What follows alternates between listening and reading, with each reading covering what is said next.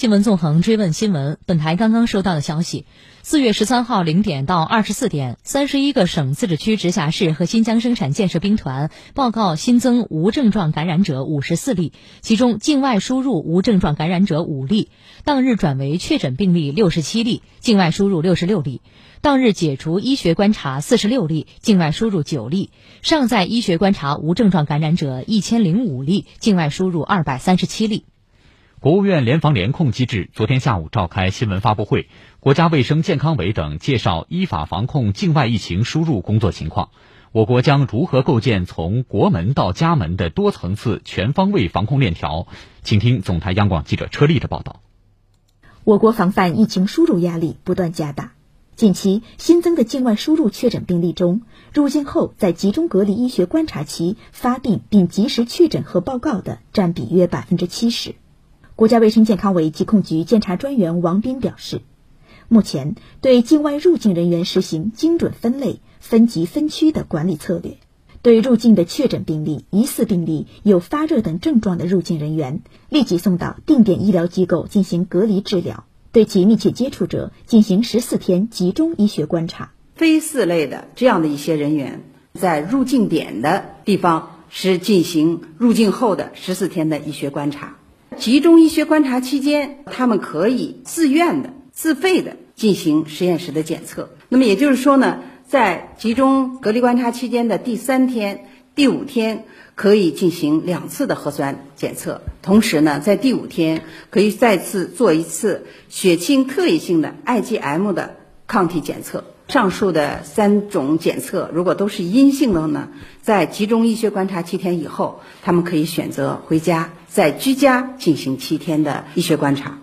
无症状感染者给海关在口岸的检疫排查工作带来了巨大挑战。海关总署综合业务司司长金海表示，针对不同的人群，采取不同的流调问询方式，将核心聚焦在是否有接触史的直接线索，对申报十四天内有疫情输入高风险国家和地区旅居史、接触史及有症状人员百分之百实行流行病学调查。同时扩大采样种类，提升阳性检出率。从四月一号起，海关将核酸采样检测的范围全面覆盖到所有入境旅客，最大限度地筛选出新冠病毒感染者。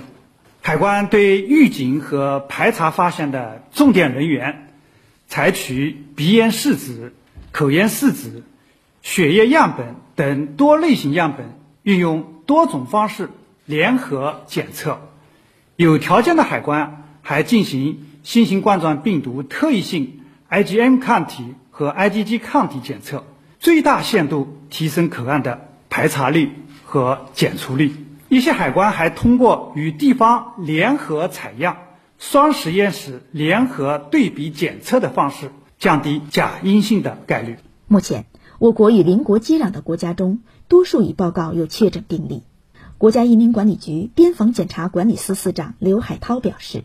将最大程度减少非必要的人员跨境流动，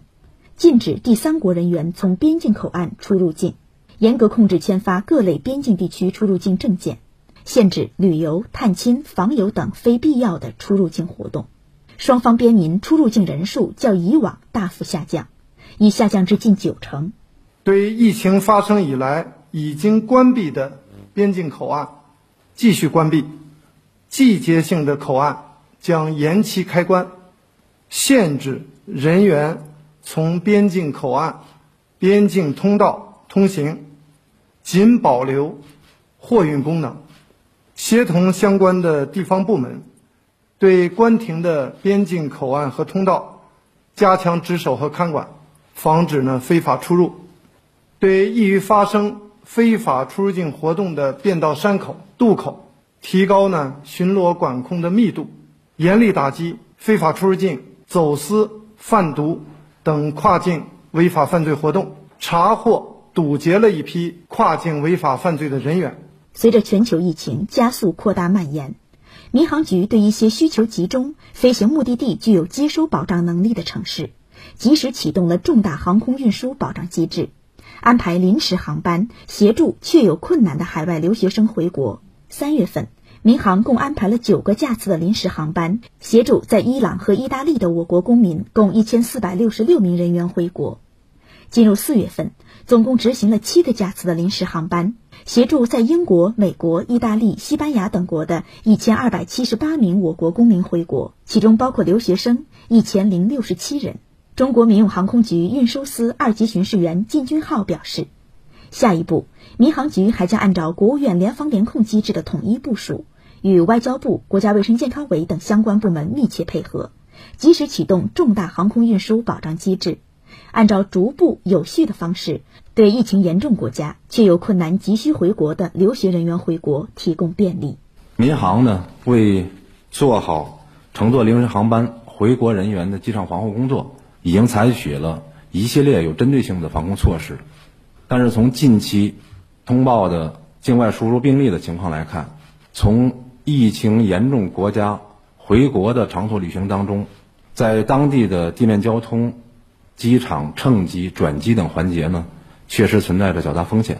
根据当前的防疫实践经验和医学专家的意见，我们建议呢，留学生和家长呢。呃，一定要综合考虑当地的疫情防控态势和自身情况。长途旅行呢，应当采取审慎、科学、冷静的决策。